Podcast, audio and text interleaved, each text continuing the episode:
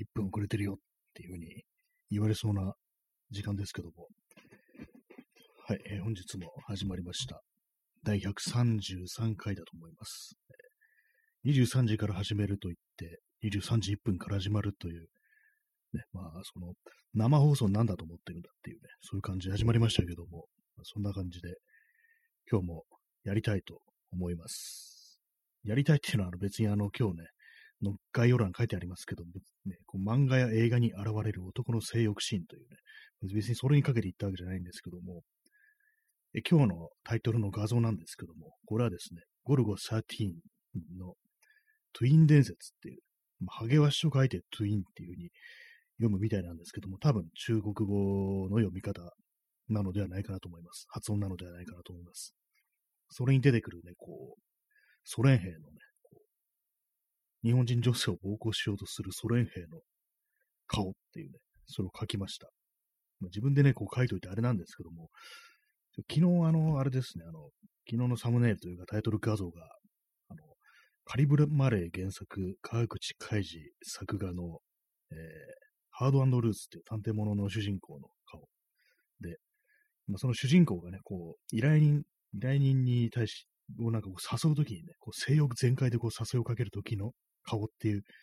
あれでね、ちょっとネタにしちゃうんですけども、ちょっと今日のはですね、本当にシャレなないなと思って書いてから傷がついてしまい、まあ、ちょっとどうなんだろうというふうに思ったんですけども、ちょっと書いてしまったので、まあ、使ってしまったんですけども、あんまりこれネタにするには良くないなっていうね、そんなことを思いました。まあ、こういうのを書くんなら、まあ、その男の方がね、そのまあ、何かしようとした側がこう、コピーよくやられるっていう、そういうものにしないとちょっとシャレにならんなと思うんでね、ちょっと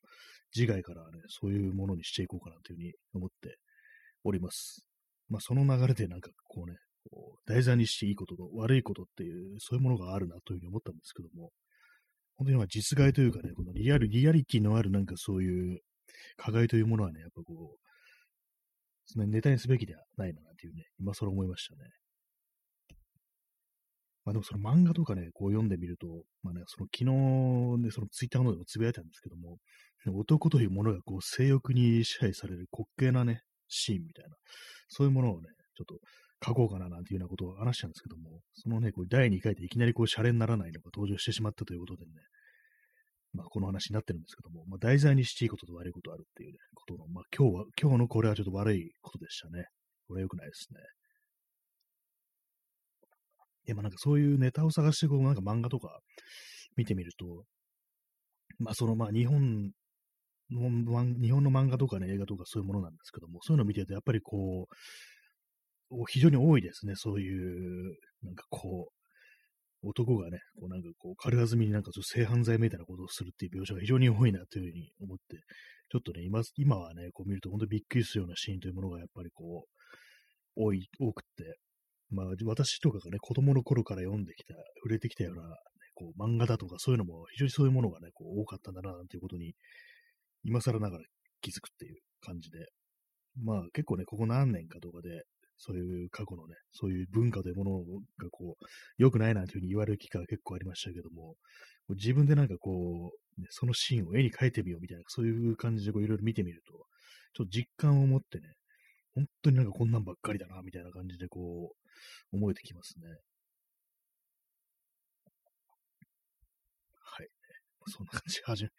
始まりましたけど、ふざけたね、話をしようとしたらなんか妙にシリアスになってしまったっていうね、そんな展開でございますね。で、まあ今あの漫画の話、漫画とかね、映画の中の話なんですけども、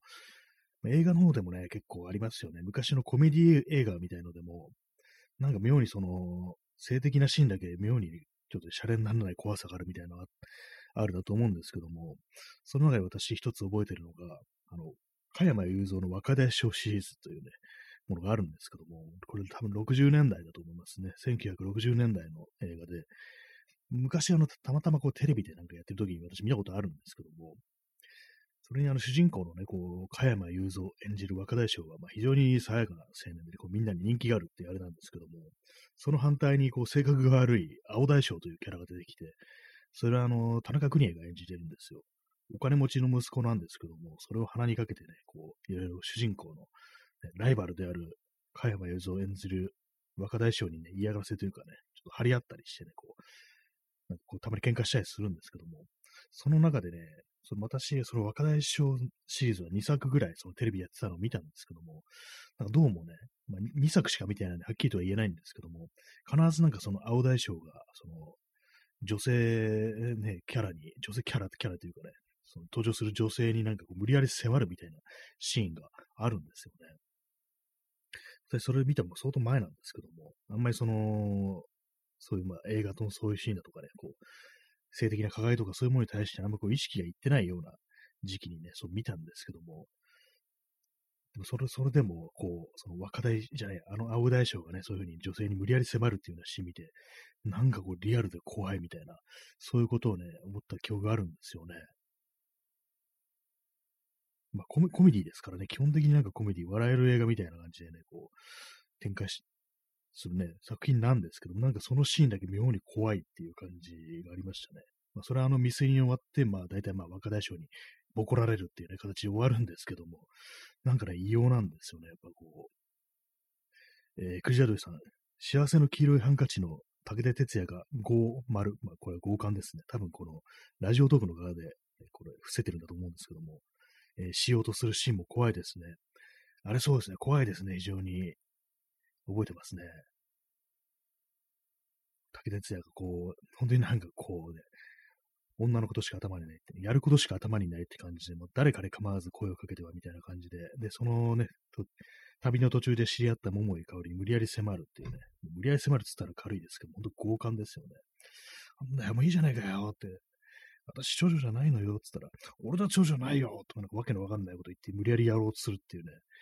非常にちょっと一瞬なんか笑いかなと思いすぎて、なんか、そのめちゃくちゃなことを言う武田真治のね、めちゃくちゃさっていうのは、やっぱりね、怖いですよね。で、そこで、まあ確かね、あの、記憶では、高倉健が止めに入って、止めに入ってくるんですけども、何やってんだお前らって感じで。その高倉健の口調がなんかちょっと、ね、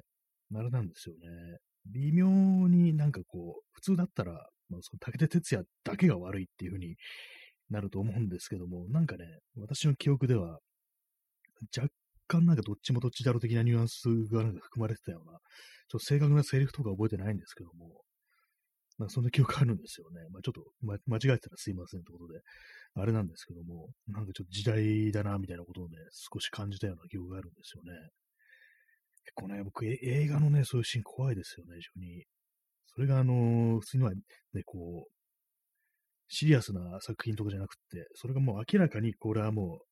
悪であるっていうね、犯罪であるっていう、そういう流れじゃなくて、なんかこう、若いね、二人が、もうなんかちょっと過ち的な感じでこう、二人っていうかね、まあ、そう男が、武田鉄矢の過ちなんですけども、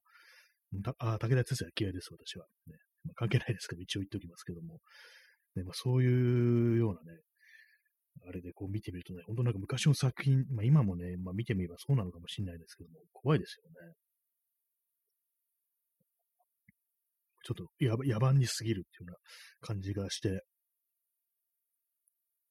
ぱりまあ幸せの黄色いハンカチのシーンでね、一番印象に残るのはそのシーンじゃないかなと思いますね。まあ最最後のシーンのね、こう、高倉健がこうね、あの、目を、車の中で目をつぶって、あの、刑務所帰りなんですけども、刑務所帰りで、まあ、妻が、まあ、待ってくれているのであれば、まあ、その、黄色いハンカチをそう家の前に掲げといてくれみたいなこと言うんですけども、まあ、そう俺は俺見るの怖いから、ちょっとね、あその高倉健がちょっと自分で見るの怖いから、じゃあ、俺たち二人で見に行ってくるよっていうふうに、武田鉄矢と桃井かりが代わりに見に行くっていうシーンあるんですけども、まあそういうシーンが有名ですけども、なんかどうしてもね、付きまとうのがその武田鉄矢の強姦シーンっていう、そういうのね、なりますよね。えー、藤田鳥さん、アメリカでリメイクもされてたはずなんですが、あのシーンどうなってたんでしょうね。あ、そうですね。確かありましたね。なんか、私、未見なんですけども。確かにこの時代にあれやるのかなりもう、えー、結構その主要キャラのうち一人がああいうことしたらもう再起不能ですよね。その映画の中で。もう二度とそこからね、先、お前ちょっと改心してもちょっとね、メインキャストあるのお前難しいぞって感じで、ね、旅のね、仲間から外れるっていうね、そんぐらいのあれなんですけどもね。何なんですかね、あれ、どうし、どうなってたんですかね。確かあの、幸せの黄色いハンカチの原作が確かあの、まあ、海外の文学だったような気がするんですけども、しかもヨーロッパの方だったような気がするんですけども、オリジナルどうなってるんですかね。結構日本で映画化されるにあたってなんか追加されたシーンって考えたらなんかちょっと怖いような、そんな感じもしますね。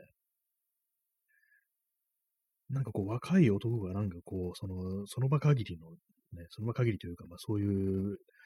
自分のね、なんかそういう気持ちというかね、欲望に任せてなんか他人を害しようとするっていうシーンがのが結構その、ともね、日本映画とかね、日本の作品になんかよく見られるような気がするんですけども、考えてみるとあんま海外の作品ってあんま見ないような気がしますね。まああるのかもしれないですけども、なんかこう、唐突にそういうシーンが入ってくるっていうようなんか印象があったりして、私ね、ちょっと覚え出すのが、これアニメですけども、あの、オネアミスの翼っていうね、ありますよね。なんかあの映画でもね、なんか唐突になんかそういうシーンあって、あれもなんか怖かったっていうのがあるんですけども、なんかちょっと許されちゃってるっぽいし、みたいな、これ、え、何？これ？みたいな感じで、なんかね、こ怖かった記憶ありますね、あれも。まあ、外国のね、作品もそういうのあるのかもしれないですけどもね、なんかそういうところにこう、あまりね、こう意識を、意識してね、作品というものはあんま映画とか漫画とかそういうのを今まであんま見てこなかったんで、まあ、多分私の感覚というものもね、多分この国に生まれ育って、そういうような作品をたくさん、こうね、見たりね、聞いたり触れたりしてきて、だいぶまあ、その、ちょっとね、歪んだ感じっていうのも多分あるんじゃないかなというふうに思いますね。まあ、今日のね、このサムネのネタにしてしまったというのもあり、未だにそういうところはちょっとね、なんか抜けてないのかなというふうに少し思ったりしますね。えー、クジャドリさん、ナイーブな男性性を表現する憎め憎めなさ的な扱いが気がして怖いです。ああ、確かに、こういうね、まあ、たまにはこういうことしちゃうんだよ、こいつっていう、ね。そうですね。なんかこう、そういうふうになんかこう自分を抑えられないということがなんかちょっと、ま、こう言ったらあれですけども、可愛いところあるみたいな、なんか自分を抑えられないみたいなこいつも人間なんだみたいな、人間臭さ的なところを表現するのに、なんかこう、それがね、他人に対するね、そういう暴行みたいなものの形をとって現れるっていうね、それがなんか作中で許されてしまうってね、かなりね、ちょっと怖いですよね。え P さん、特攻前の筆下ろしという作法のアナロジーか、オネアミスの翼についてですね、ああ、確かに、あの、オネアミソの翼っていうのは、こう、主人公がこう宇宙に、宇宙飛行士に志願して、こう、訓練してね、こう、いろいろやるって話なんですけども、でその宇宙に行く前に、そのロケット発射前になんかそういうふうにね、こう、知り合ったね、女性に対してそういうようなね、暴力を、ね、暴行を働くきそうになるっていうシーンがあるんですけども、まあ、なんかその感覚なかったですね。この感じなかったですね。私最初にね、その、オネアミソの翼見ても結構子供の頃なんで、なんかね、ななんでこんなことが急に起こるのみたいな感じでかなり怖かったっていう記憶があるんですよね。確かに特攻も死ぬかもしれないっていう風に、確かにあの映画の中でロケット発射っていうね、結構何が起きるかわかんない、初めてのこう友人、宇宙飛行みたいな感じですから、死んでもおかしくないし、ね、近隣諸国との、ね、こう、関係も緊張してるみたいな感じ、でそんな感じでもう死ぬかもしれないってあれですよね。主人公も命狙われたりするっていうような描写もあるんで、で、まあそういうのの前の、ね、こう、前にそういうふうに、ね、こうなんか、なんかこうし、しようとするなんていう、ああ、そういうのもあるかもしれないですね。結構まあその戦争とか、いうの結構あの、水木しげるのその戦記物とか読むとね、その、ありますよね。それこそあの、戦地の慰安婦的な、慰安所的なところに行くシーンが、確かのノンフィクションのね、あの、戦記ものだと思うんですけども、実際、水木しげるが戦場で体験したことっていうね、あれだと思うんですけども、確かあの、総員玉砕せよっていうタイトルのね、漫画でそれ私読んだんですけども、やっぱりありましたね、そんなのが。お前ね、どうせね、死ぬかもわかんねえんだから、お前行ってこいよ、みたいな感じで、ね、俺はいいよ、みたいな感じで言ったら、いや、行ってこいって、ヤンジョニよ、とかなんかそんなこと言ってるシーンありましたね。確かにそういうことを考えると、ね、あの、おねやびと翼のあのシーンが、なんかしら意味を持ってくるっていう、そんな感じですね。確かに、もうそれは結構ね、わかんなかったですね、私は。なんか本当は怖いアニメとかね、映画とか漫画みたいな感じになってますね。結構、本当なんか男とね、男のね、立場からすると、そういう感覚って結構鈍るなと思いますね。なんだかんだ結構その、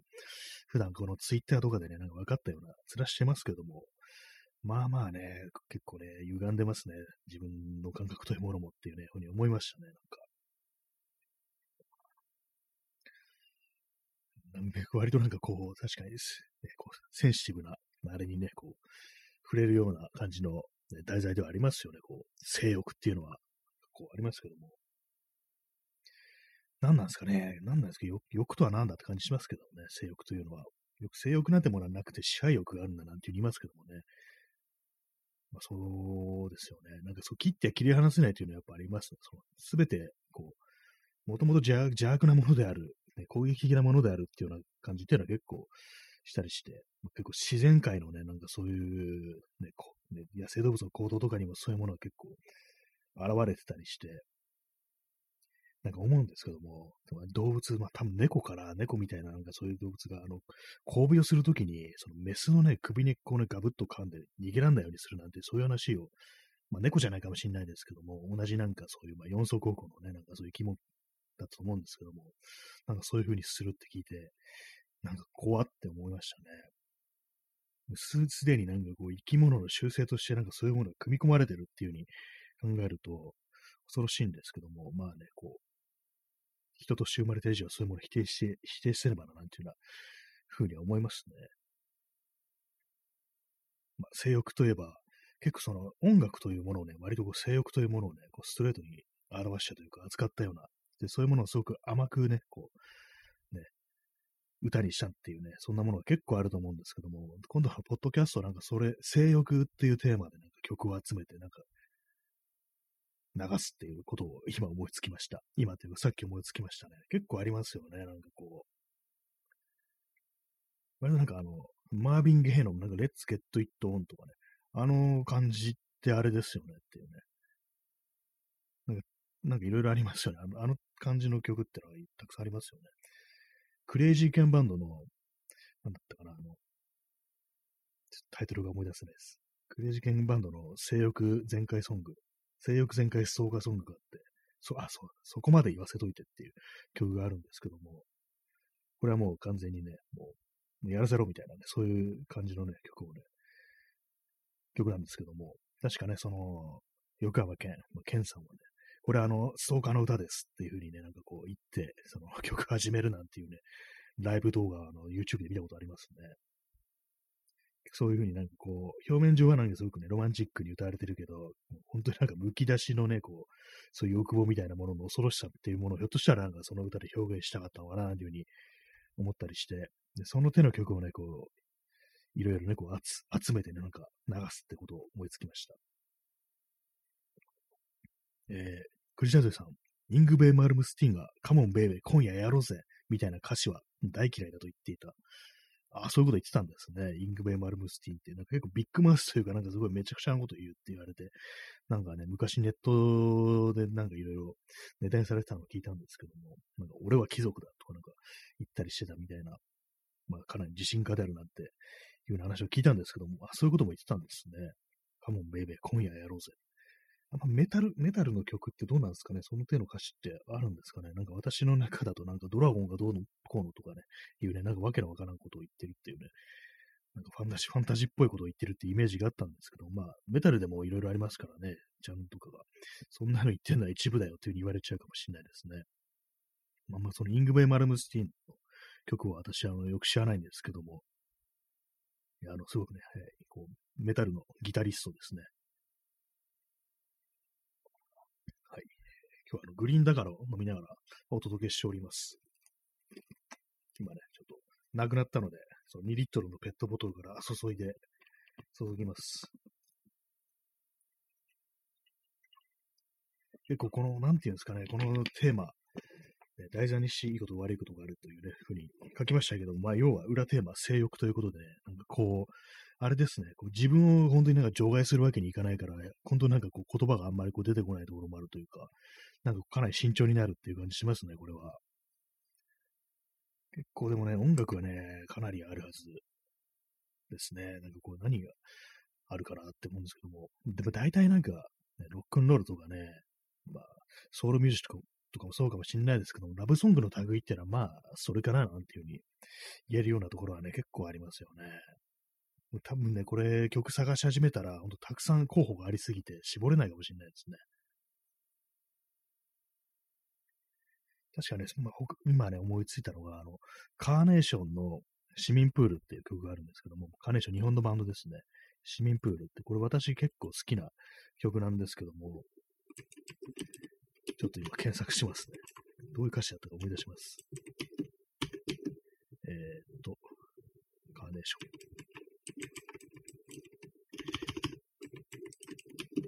ン。まあ、要は早く君に会いたいっていう曲なんですけども、ね、その早く会いたいというね、気持ちの中に、こう、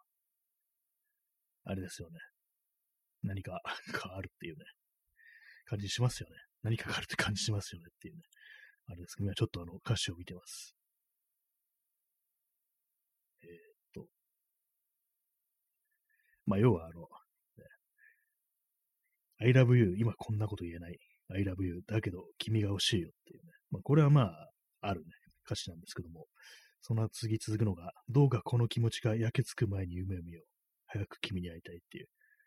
で、他にもあの、欲望は果てしないっていう、そういう歌詞があるんですけども、まあそういうことだよなっていうね、まあ、この歌のね、感じからするともう結構ね、若い、ね、少年と言っていいようなね、この年代の、ね、男の子がこう主人公なのかなというふうに思ったりするんですけども、やっぱりそのあたりのね、こう無軌道な感じというのも結構ね、今見るとこう、現れてるような、そんな感じしますね。えー、クジラドリさん、浜省のマネーもですね、あ、そうですね。あれもままさに、ね、純白のメルセデス、メルセデスとかね、なんか、最高の女とベッドでドンペリニオンっていうね、あれですからね、結構よく聞く意見として、あの、ドンペリニオンがあの、ね、お酒の、シャンパンのね、ブランドだ、ブランドというか、なんかこう、銘柄だと思わなくて、なんか何かしらこう性的な意味を持ってる言葉なのかっていうふうに勘違いしてた人が結構いるみたいでね。ベッドでドンペリニオンって、ドンペリニオンって言って何なんだ？どんないやらしいことなんだみたいな、そういうふうに思ってたっていうね、言ってる人が結構その、ね、ネットのね、海をね、こう見てると、そういうふうに言ってる人が結構いますね。私はね、割となんか大人になってから聞いたので、ドンペリニオン知ってたので、あ、なるほどねって感じだったんですけども、確かにね、それを知らないで聞くと、えっ？て思いますね、確かに。えー、GJ 特命さん、夜の煙突。あ、これもカーネーションの曲ですね。夜の煙突、これ歌詞ちょっと思い出せないので検索しますね。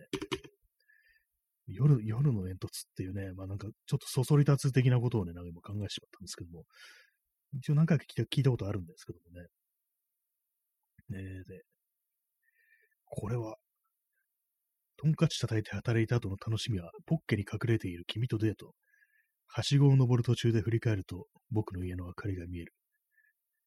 雲が隠れたズックを捨てた。ポッケに隠れている君とデートって、これは、これも性欲ソングですかね。なんか、ポッケっていうのがね、なんかあのー、英語で、英語であれなんですよね。あのー、男性器のことをポケットモンスターっていう風に言うって聞いたんですけど、本当なんでしょうか？なんかそれをね、ポケットの方、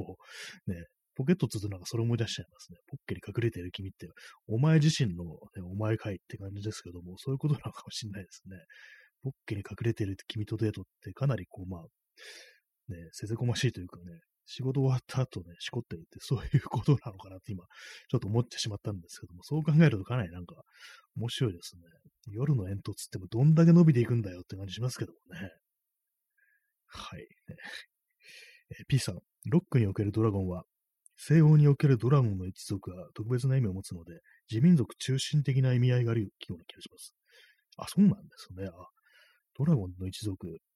えーって感じですね。それ全然知りませんでした。割とね、私の認識だと西洋におけるドラゴンっていうのは結構邪悪な、ね、こう、悪であるっていうね、怪物であるっていうそういう認識だったんですけども、そのじ自民族中心主義、主義、主義。あ、それはね、全然その感じ知らなかったですね。不思議ですね。確かになんかメタルとなんかそのね、感じっていうのは割となんかこう白人のものであるっていう感じしますからね、メタルって。そういう認識でいるね、こ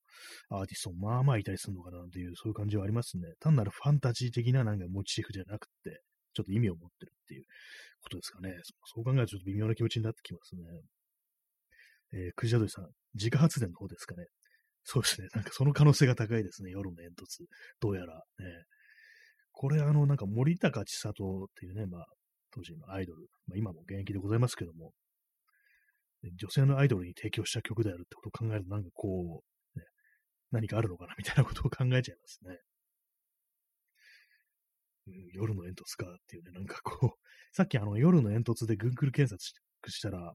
サジェストにあの歌詞、意味でね、こう出てきたんでね、なんか何かあるのかもしれないですね、これは。1984年の曲なんですね。かなりこう、ね、古いんですね。まあでもね、うん、そう考えるとやっぱりこう、自活伝的な、こう、あれですね、意味がありそうな気がしてきますね。やっ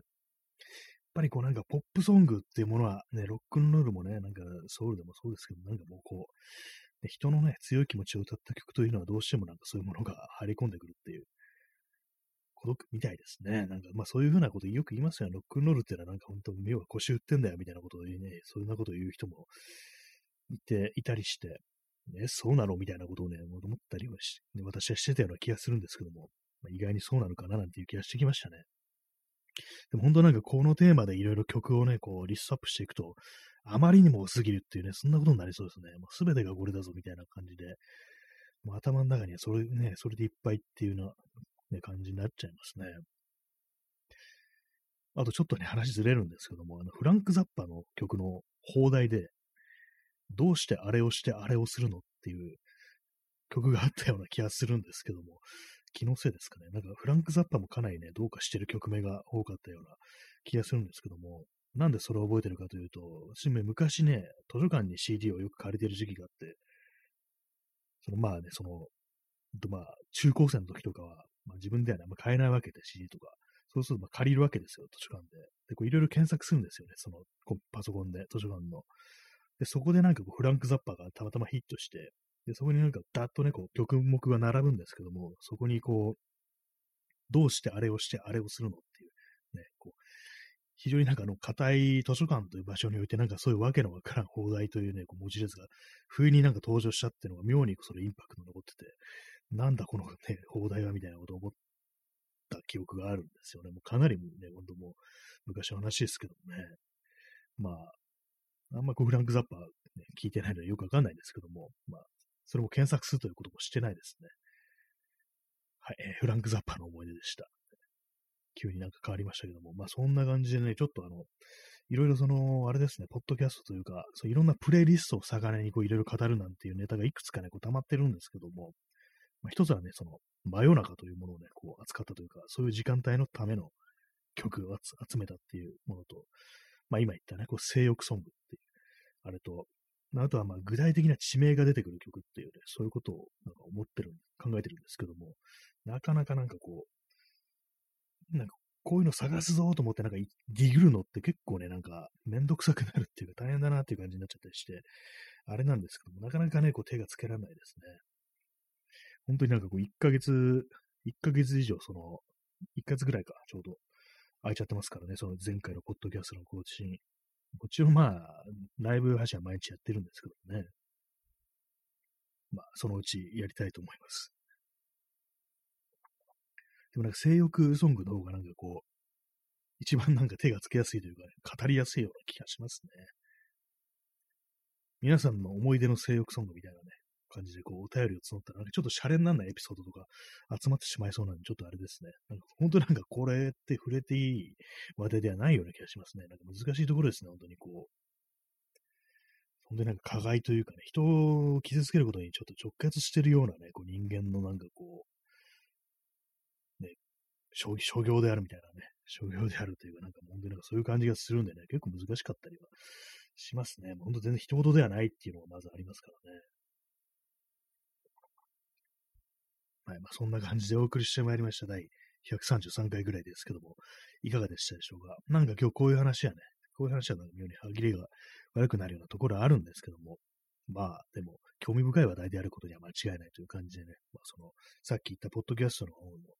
そういうネタでちょっと語ってみるなんていうのをやってみたいなというふうに思ってます、ね。もしこういう曲集めてくれなんていうのをリクエストありましたら、なんかこう、お便りとかで送っていただければと思います。まあ、そんな感じで本日はこの辺りで終わりたいと思います。えー、それでは、さようなら。おやすみなさい。